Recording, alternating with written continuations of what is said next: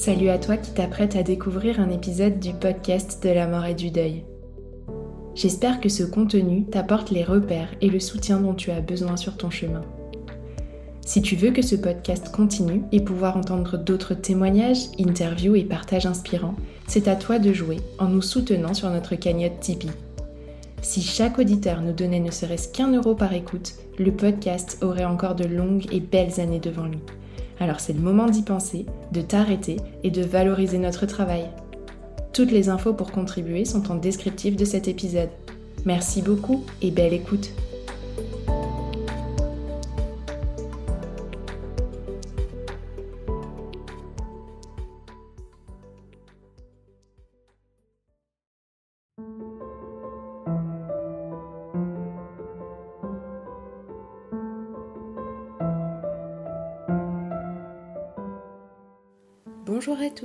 Je suis Tiffany, la créatrice du podcast de la mort, et je vous souhaite la bienvenue sur ce nouvel épisode. Nous allons une nouvelle fois aborder des sujets difficiles comme la perte d'un enfant, mais aussi le suicide. Si toutefois ces thèmes étaient trop difficiles à supporter pour vous, n'hésitez pas à passer votre chemin.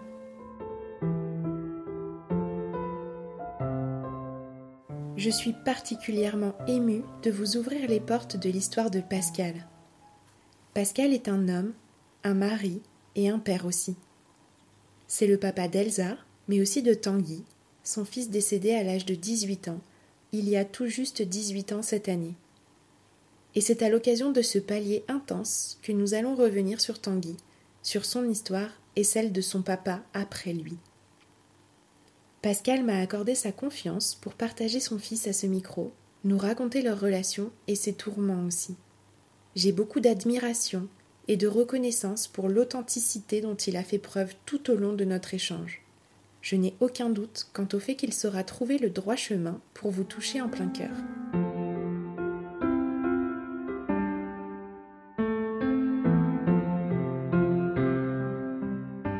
Bonjour Pascal. Bonjour Tiffany. Je suis particulièrement touchée de t'accueillir au micro du podcast de la mort. Tu as été une très belle rencontre sur mon chemin et je suis heureuse de pouvoir la partager avec nos auditeurs. Je vais justement te laisser te présenter. Écoute Tiffany, euh, je vais d'abord aussi te remercier, te remercier de m'avoir invité, te dire que je suis profondément heureux de ce moment, de ce partage, de parler de qui m'est le plus cher au monde, ma famille, mes enfants, et puis plus précisément aujourd'hui de Tanguy. Je ne peux pas m'empêcher de dire bravo pour ce que tu fais, sur un thème si tabou bien souvent que la mort, et pour autant un thème qui, euh, plus que n'importe quel autre, est tellement lié à, à la vie et à nos vies de chacun d'entre nous.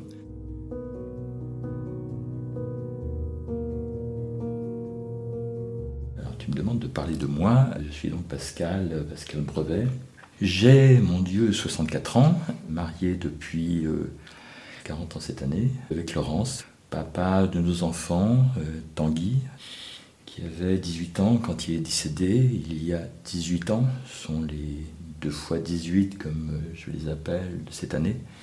Puis te parler également d'Elsa, notre deuxième enfant, qui avait 12 ans quand Tanguy est parti et qui en a maintenant 30.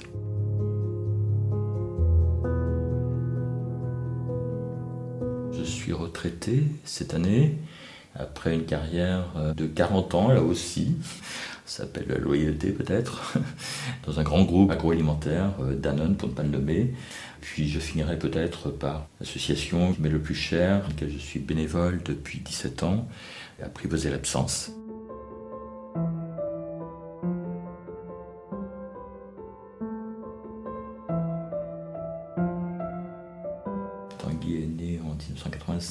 C'était notre premier enfant.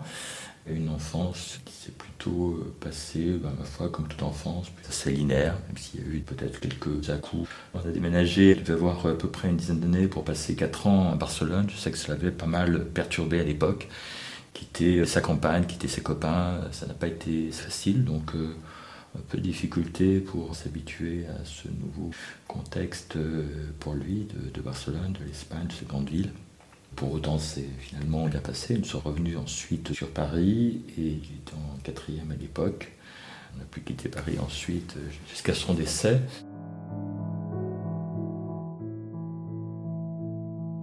Je regarde, malheureusement, on ne les verra pas sur l'enregistrement, bien évidemment, mais je t'ai demandé la permission de mettre les photos sur cette table de Tanguy, donc euh, permettre de regarder assez, assez, fréquemment Tanguy, comme je le fais là, pour parler de lui. Euh, je ne suis pas forcément très objectif quand je parle de mes enfants. Ceci étant, j'assume, j'ai de très beaux enfants. Et ma foi, Tanguy était très beau. Tanguy était, intelligent, surtout euh, très mature sans doute pour son âge. 18 ans, encore une fois, quand il nous a quittés. Maturité due sans doute euh, à sa très grande sensibilité. Je pense qu'il avait une sensibilité un peu hors du commun, qui lui faisait percevoir des choses que peut-être euh, le commun des que je suis ne me faisait pas percevoir. À travers des relations qu'il avait avec ses amis ou la famille d'ailleurs aussi, toujours une grande écoute, une perception de chacun. Euh, faisait que les gens venaient beaucoup à lui. Je pense que c'était un des éléments qui faisait que Tanguy était à la fois intéressé et intéressant pour les personnes, des plus jeunes, plus âgés. Je sais, on l'a su peut-être euh, plus après que pendant, mais euh, ses amis nous ont souvent dit que c'était un peu le psy au lycée. Je pense qu'il a apporté beaucoup manifestement à tous les gens qui ont connu Tanguy. Je pense qu'il aurait pu euh, bien évidemment apporter beaucoup plus longtemps je trésor de sa présence. Une grande sensibilité également à la vie, au monde. Une difficulté sans doute aussi par rapport à cette sensibilité qui fait que le monde, la vie n'est pas que belle. Des moments difficiles, des choses qui sont moins belles à voir euh, et que finalement, je parlais du commun des mortels que je suis, je ne finis par peut-être ne plus voir alors que lui pouvait se le prendre peut-être en pleine figure. Cette sensibilité était sans doute une des grandes forces de Tanguy, mais probablement aussi une vulnérabilité importante.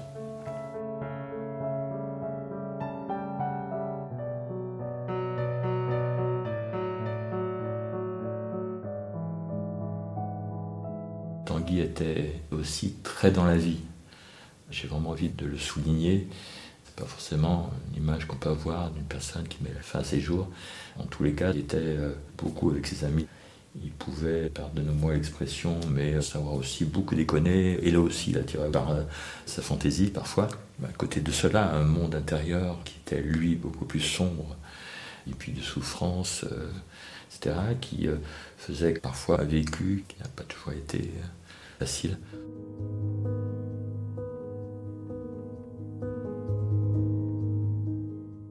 la relation que je pouvais avoir avec Tanguy, ben, Tanguy c'était mon fils. Je le vivais un peu comme mon prolongement, même si nous étions par ailleurs assez différents l'un l'autre. Mais voilà, c'était véritablement mon fils qui peut paraître une banalité euh, quand on l'énonce, euh, mais pour moi c'est quelque chose de fort que j'ai toujours en moi. Avions donné le goût de la randonnée, des Alpes, nous avons passé de nombreux séjours autour du Mont Blanc. Donc de très chouettes moments, beaucoup d'autres moments, et puis j'ai envie de dire aussi, et pas forcément assez, des regrets aussi, après coup, dire mon Dieu, euh, qu'est-ce que j'aurais aimé passer plus de temps avec lui? Je me suis laissé prendre bien souvent par une activité professionnelle. Je travaillais à l'international chez Danone, donc international ça veut dire forcément beaucoup de voyages, beaucoup de temps passé dehors de la maison peut-être forcément moins de temps passé avec, euh, avec mes enfants et avec Tanguy en particulier.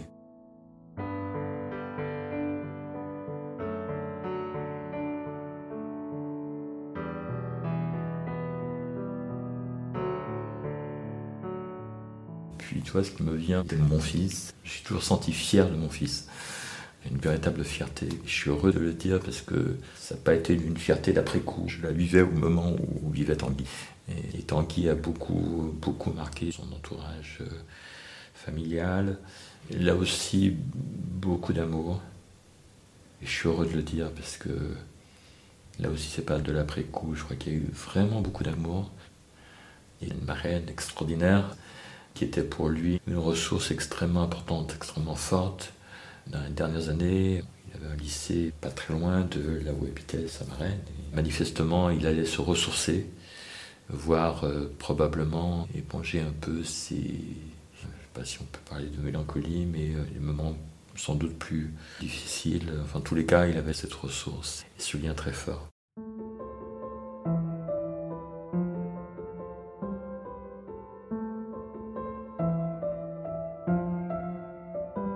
Je parlais tout à l'heure de difficultés qu'il avait rencontrées à Barcelone à l'âge de 12-13 ans. Une difficulté d'adaptation, est-ce qu'il y avait déjà quelques prémices de plus grandes difficultés qui sont avérées après? Je ne sais pas. En tous les cas, un passage un peu difficile à ce moment-là. Ceci étant, euh, nous sommes installés à Paris, on doit avoir à peu près 14 ans. Bon, je dirais que son intégration à Paris s'est plutôt bien faite, il est en quatrième. Pour autant, des difficultés majeures qui ont commencé à apparaître en seconde, des problèmes de discipline. Il avait une seconde très agitée. Je ne sais pas s'il y a un lien entre tout ça et puis son état psychique. En tous les cas, on n'avait pas repéré de problème majeur pour autant, sauf qu'à 15 ans, il a commis une première tentative très lourde, très sévère, puisqu'il a sauté d'un pont. Et on ne garantissait pas sa survie les premiers jours.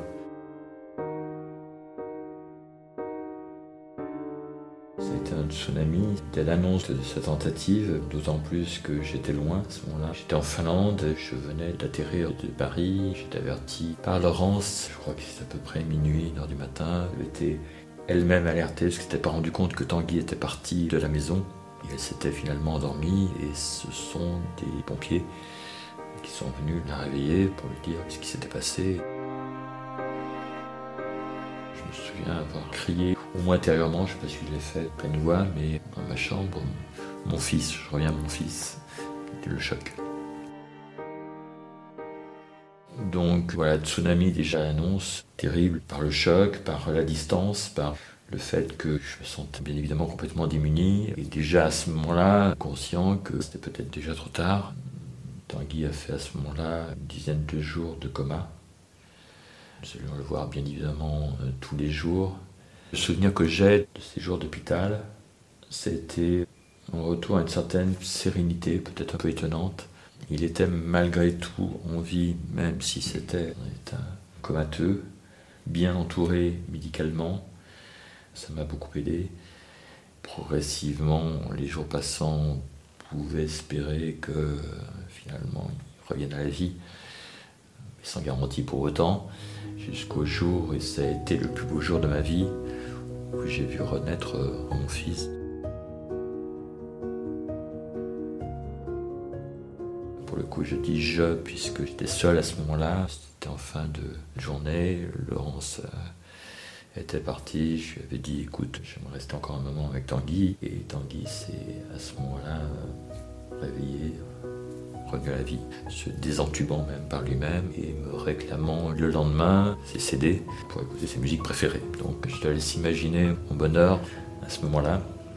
Ça a été la chance de ma vie, bien évidemment, de revoir mon fils euh, réapparaître. Je crois que si ce n'avait pas été le cas, j'aurais eu l'impression d'avoir vu passer une étoile filante dans le ciel, passer et disparaître, et ne rien comprendre. Là, j'ai eu la chance pour le coup de le voir réapparaître et de vivre ensuite à nouveau, mais de manière un peu différente, pendant trois ans avec lui.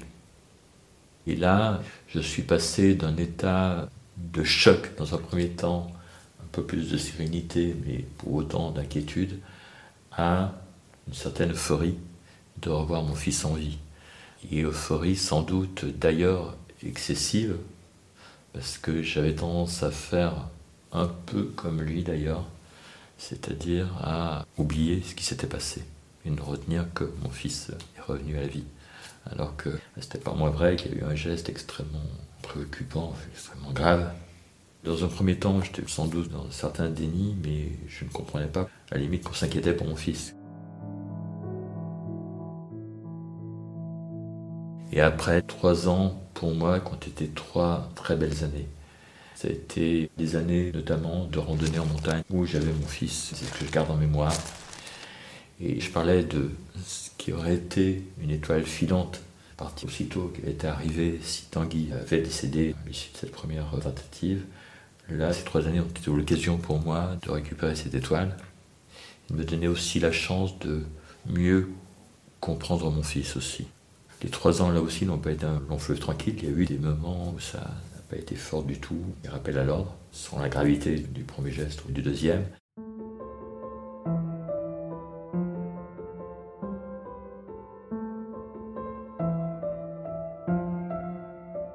Après t'avoir parlé de ces trois ans, te dire qu'il y avait eu des moments difficiles aussi. Ça a été le cas du dernier mois où Tanguy n'allait pas bien, vraiment pas bien. Ça a alerté plusieurs fois au lycée, j'ai dû retourner le chercher deux fois. Je garde en moi les. Ça n'a peut-être été qu'un échange téléphonique de Tanguy me dire qu'il n'était pas bien, et ça, je, l'ai encore en moi très, très fort. Avec peut-être aussi une pointe encore de culpabilité, de me dire est-ce que j'ai été à la hauteur de ces appels, est-ce que j'aurais pu faire plus? Toujours est-il qu'on est arrivé à, à ce dernier jour, ça faisait deux ou trois jours, peut-être un peu plus, qu'il était à la maison, à se reposer. Je me souviens, la dernière image que je garde de lui était probablement deux ou trois heures avant son geste. Je suis passé à la maison entre deux rendez-vous et dans le couloir de l'appartement, je l'ai peut-être dérangé dans ses préparatifs. Mais en tous les cas, il était plutôt serein. Je lui ai demandé comment ça allait. Il m'a dit que ça allait. Je crois lui avoir dit quelque chose que je me suis reproché après. Euh, disant, bah, écoute, si ça va bien, chérie, tu euh, n'hésites pas à travailler un petit peu. Il était en terminale. Voilà, et puis ensuite, je suis reparti au bureau. Après coup, je me dis, mon Dieu.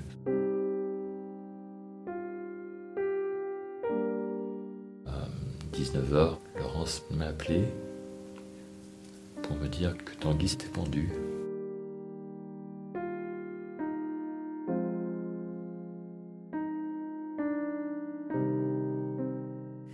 Voilà, je me suis écroulé et c'est un collègue qui m'a ramené à la maison. Les pompiers étaient là.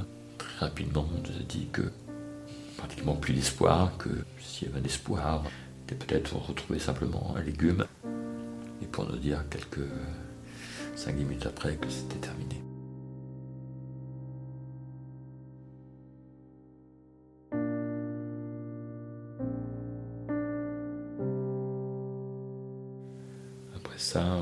Un peu zombie euh, dans les, les heures qu'on suivit, tout premier jour.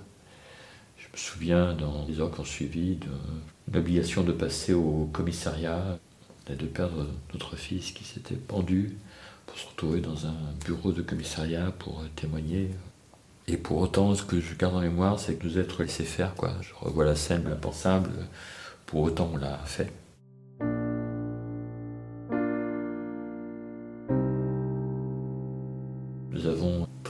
Rapidement su que Tanguy nous avait laissé une lettre.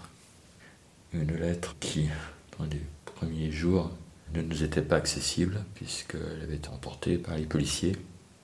Donc on a pu découvrir cette lettre que plusieurs jours après. Mais cette lettre euh, était éminemment importante.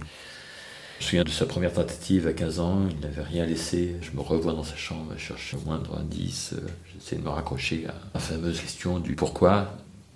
Là, Tanguy nous a laissé une lettre.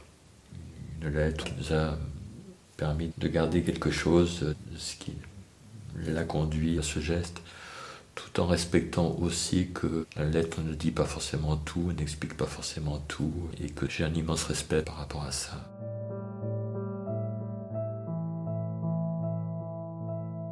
J'oubliais quelque chose également important qui nous a laissé, qui est une chanson. Et là, pour le coup, on l'a trouvé peut-être une semaine après son décès. C'est un CD qui était à l'intérieur de son lecteur de CD, qu'il avait enregistré avec une chanson, qui est une chanson de Laurent Voulzy, Là où je vais. Le titre est en soi une très belle chanson, Là où je vais. C'est un, un beau cadeau. J'ose qualifier un petit peu d'espoir d'une future destination pour Tanguy. Là où je vais, les sons ne sont pas pareils. Le ciel est plus bleu, il y a plus de soleil. La deuxième est devenue ma chanson préférée, une chanson de Jean-Jacques Goldman, que je trouve éminemment belle, qui est Puisque tu pars. Puisque c'est ailleurs fera mieux battre puisque nous t'aimons trop pour te retenir, puisque tu pars. Une chanson qui me prend les tripes toutes les fois que je l'écoute et que je ne cesse d'écouter régulièrement. Parfois très fort, je la trouve superbe.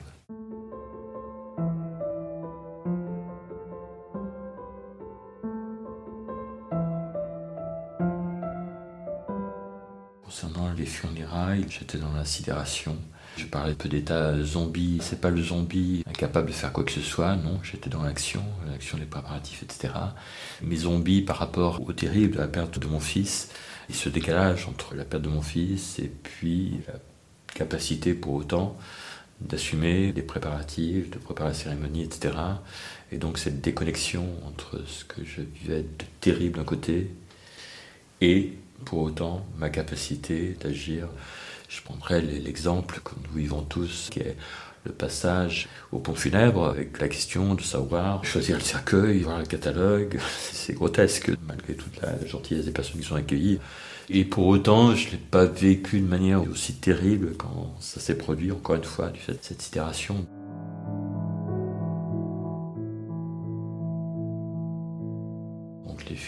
Les deux cérémonies, nous en avons eu deux parce que région parisienne, d'une part, et puis région lyonnaise, d'autre part.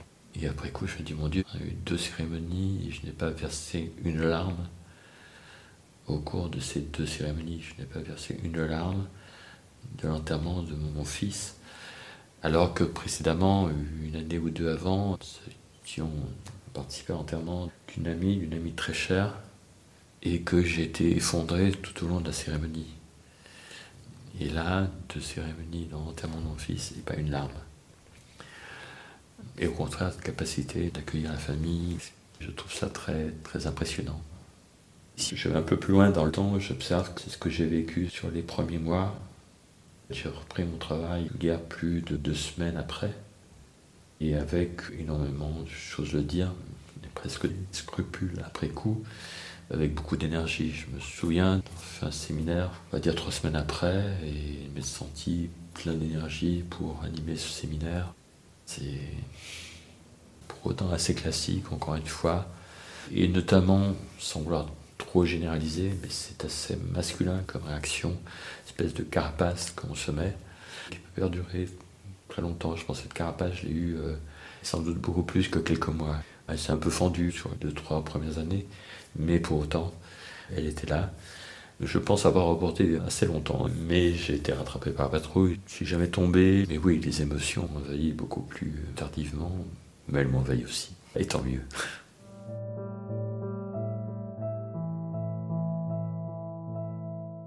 La décision s'est imposée à nous, puisqu'elle nous a paru tout à fait lumineuse, qui était le choix de l'incinération.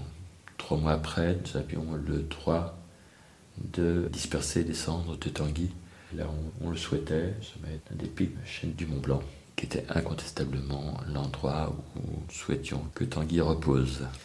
Je veux dire, un ami, euh, même dans les tout premiers jours, l'idée nous est venue, voilà, ce sera notre dernière randonnée avec, euh, avec Tanguy.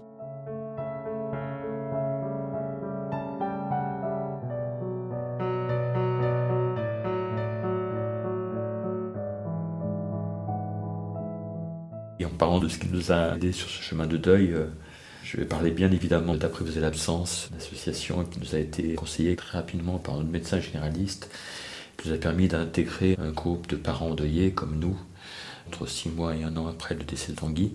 Cela nous a permis de rencontrer des parents comme nous, tout simplement, ayant perdu leur enfant pour des raisons de décès très différentes.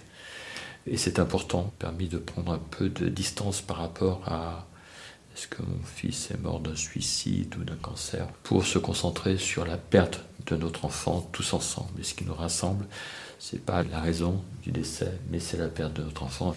Je garde en moi ces réunions mensuelles où euh, l'image que j'ai, c'est l'image de l'horloge dans la salle. Je ne pouvais pas m'empêcher de regarder l'horloge au cours de la réunion avec l'envie d'en arrêter les aiguilles, tellement que j'avais du plaisir de ce temps de partage il y a vraiment quelque chose de très fort. C'est assez étonnant parce que je te parlais tout à l'heure de la carapace que je me mettais. Et j'étais vraiment dans ces moments-là de carapace. Et pour autant, j'avais ce plaisir. Donc c'était dire qu'il y avait quand même quelque chose que j'avais en moi, besoin d'expression, de partage très très fort, au point de vouloir arrêter les aiguilles de l'horloge. Et à la fin de la réunion, de me dire, mon Dieu, il va falloir attendre un mois pour la prochaine. Au point que j'ai vécu tellement fortement l'expérience de ce groupe que j'ai très vite envie de devenir bénévole dans cette association et je le suis depuis, euh, depuis maintenant 17 ans.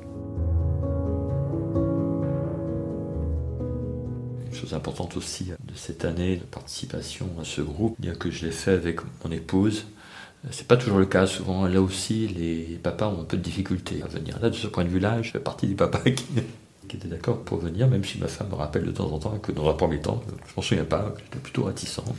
Et quelque chose d'important, euh, qui n'est pas neutre du tout, de venir avec ou son, son conjoint, cela m'a permis de dire des choses à Laurence que je n'aurais peut-être pas dit, d'entendre des choses de Laurence que je n'aurais peut-être pas entendues, et en parallèle, peut-être de ne pas dire des choses que j'aurais dit si Laurence n'avait pas été là, et probablement réciproquement pour sa part. Donc il y a un peu des deux. Et je, prendrai tout de suite un exemple. Je me souviens de colère qui est montée en moi en écoutant un jour Laurence s'exprimer. Pourtant, j'ai l'impression que la colère n'était pas quelque chose qui m'était très familier. Là, pourtant, je l'ai eu en entendant Laurence dire au cours de cette séance qu'il éprouvait beaucoup de colère aussi vis-à-vis de Tanguy pour le geste que Tanguy avait commis. Et du coup, ça a généré une colère en moi. J'ai senti cette colère monter en disant Mais c'est pas possible qu'on puisse être en colère vis-à-vis de mon fils. Et j'ai compris longtemps après, encore une fois, je pense que c'est un décalage à nouveau des registres des émotions. J'ai compris bien plus tardivement que peut être légitime que Laurence puisse éprouver cette colère.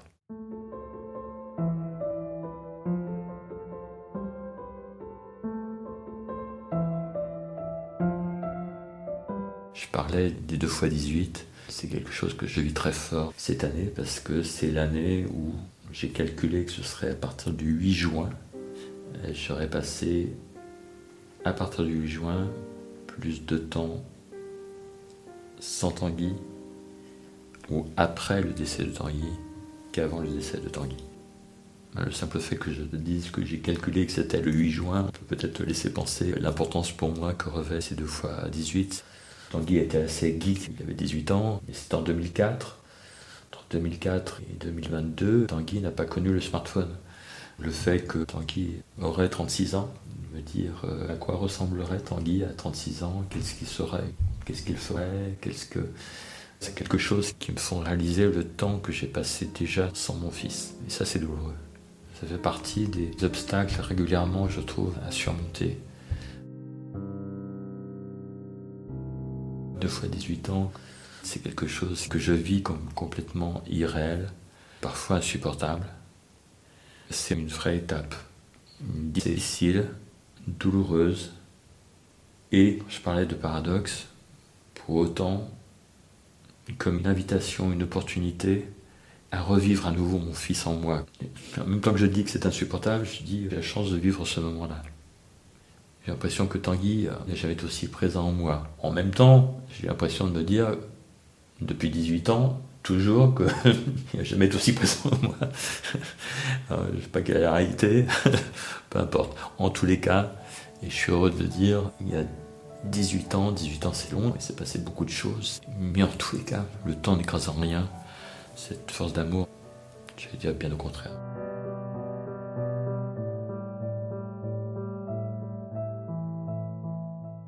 Je me dis que je n'aurais peut-être jamais réalisé cet amour infini, éternel, inconditionnel pour mes enfants si Tanguy n'était pas parti. Et ça, ça fait partie du chemin de deuil. Et c'est aussi un cadeau. Je n'hésiterai pas à parler aussi de cadeaux sur ce chemin, pour autant si terrible. Il y a des choses aussi qui me sont venues au cours de ce chemin, des choses qu'on peut entendre et que je ne dirai pas. Je ne dirais pas qu'il n'y a pas pire que de perdre mon enfant. On entend très souvent, et je ne le crois pas fondamentalement, aussi douloureux puisse avoir été ce chemin de deuil, cette perte de mon fils. J'ai vraiment vécu cela au fond de moi-même parce que je crois que l'intensité du deuil, la douleur, la souffrance n'est pas liée stricto sensus à un lien de parenté, il est lié à un lien, la force du lien. Et ce lien, bah oui, forcément, il est important quand on parle de son enfant, mais il est bien aussi fort entre frères et sœurs, par exemple. Et peu importe, tout dépend de lien. On peut avoir un lien extrêmement fort avec son voisin et souffrir énormément. Je crois beaucoup à cela. Et puis aussi, c'est une manière pour moi de rester ouvert, pas rester isolé dans ma souffrance, de rester à l'écoute de la souffrance de l'autre. Et quand je suis en face d'une personne qui souffre, je ne vais pas aller me dire finalement est-ce qu'elle souffre plus ou moins que moi? Non, j'écoute sa souffrance et j'en tire l'avantage aussi pour moi, peut-être qu'elle, je l'accueille, je peux peut-être l'aider par cet accueil, ça m'aide à ne pas rester figé dans ma propre souffrance. Mais, il y a aussi le paradoxe, j'ai tellement voulu cette position que je me suis parfois interdit de souffrir.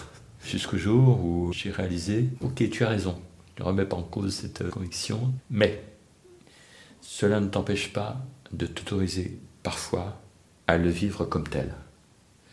Et je m'autorise maintenant, quand je souffre, à me dire, putain, qu'est-ce que c'est dur d'avoir perdu un enfant.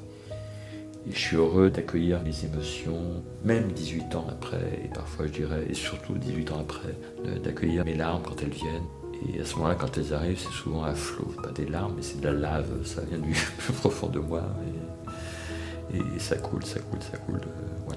Les émotions, pour moi, sont aussi un cadeau de la vie.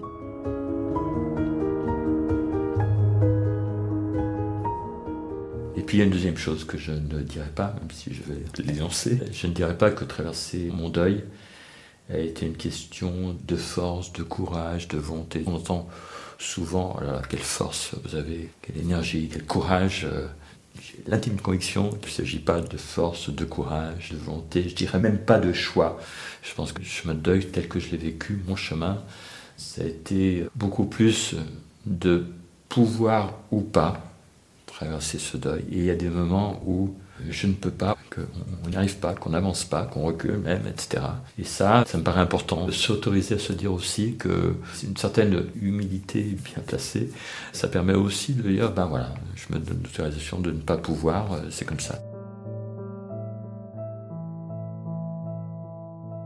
Et puis le dernier point qui paraît important, c'est d'identifier des chances que j'appelle mes petites étoiles sur mon chemin.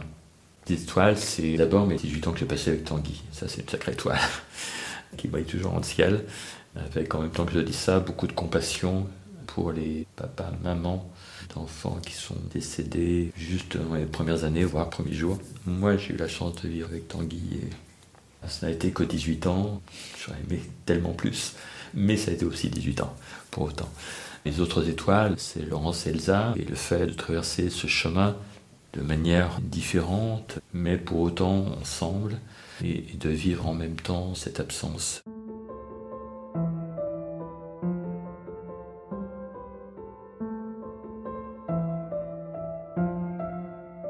J'ai souvent de la peine à mettre des mots là-dessus parce que je n'ai pas forcément trouvé autre chose que de parler d'enrichissement. Et en même temps que je pense ce mot-là, j'ai beaucoup de peine, c'est-à-dire que je me suis enrichi du décès de mon fils, quelque chose qui colle pas. Peut-être qu'il va m'être plus facile de te dire ce que m'a dit un jour une maman au sein d'un des groupes que j'ai animés, que franchement je m'approprie complètement. Cette maman, on arrivait en fin d'année, on était en train de faire un peu le bilan de ce qui s'était passé sur l'année pour chacun des parents. Il nous dit écoutez, je prends un peu de recul, je vais vous dire, j'ai l'impression de valoir plus 12 mois après que 12 mois avant, de valoir plus cher plus cher, parce que voilà, d'avoir gagné en moi beaucoup de choses, j'en suis heureux. Et puis en, même temps que je vous dis ça, il est bien évident que si j'avais pu rester au rabais, j'aurais préféré rester au rabais plutôt que de valoir plus cher. Et j'ai toujours gardé en moi ce témoignage de cette maman, parce que je le trouve tellement vrai.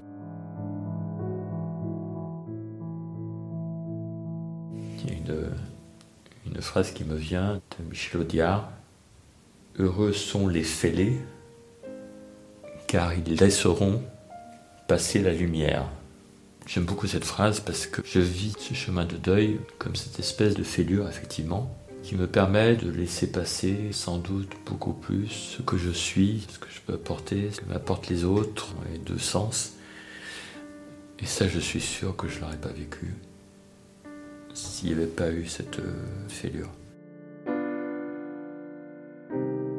Coup, je parlais de sens à la vie, c'est concrètement des nouvelles activités plus tournées vers les autres, je crois, être peut-être un peu fait pour l'accompagnement des parents endeuillés, ce que je fais après poser l'absence, accompagner plus récemment des détenus en prison, autant de choses que je n'aurais certainement pas fait sans cette figure.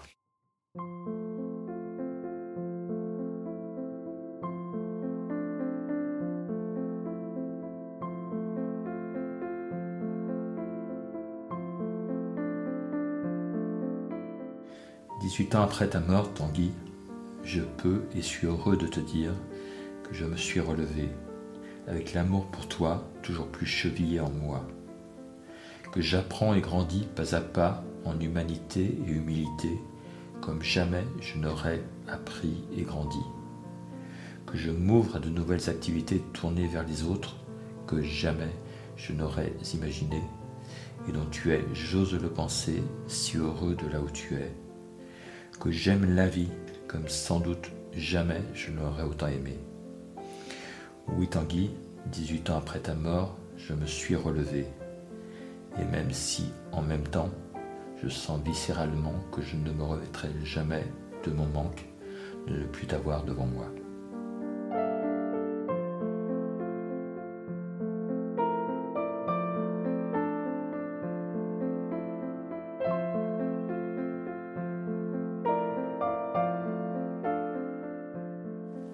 Merci beaucoup, Pascal, pour ce partage si riche de tant de nuances. Je repars chargée d'émotions, mais aussi de beaucoup d'espoir.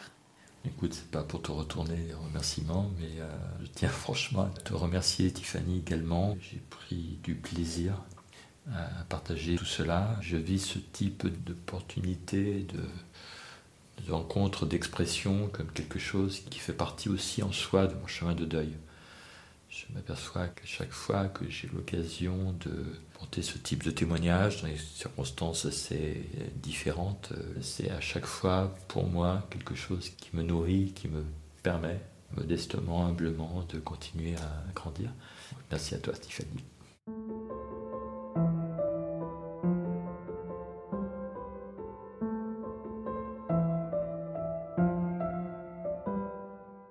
Vous venez d'écouter le huitième épisode du podcast de la mort. Ce sera le dernier de cette toute première saison à vos côtés. Je vous remercie du fond du cœur de votre soutien et de votre engouement au fil des épisodes. Je vous donne rendez-vous cet été d'abord pour ce qui, je l'espère, devrait être une belle surprise, puis à la rentrée pour la suite de notre exploration de la mort. Si cet épisode vous a plu, N'oubliez pas de le valoriser en laissant 5 étoiles et un commentaire au podcast sur Apple Podcast et Spotify.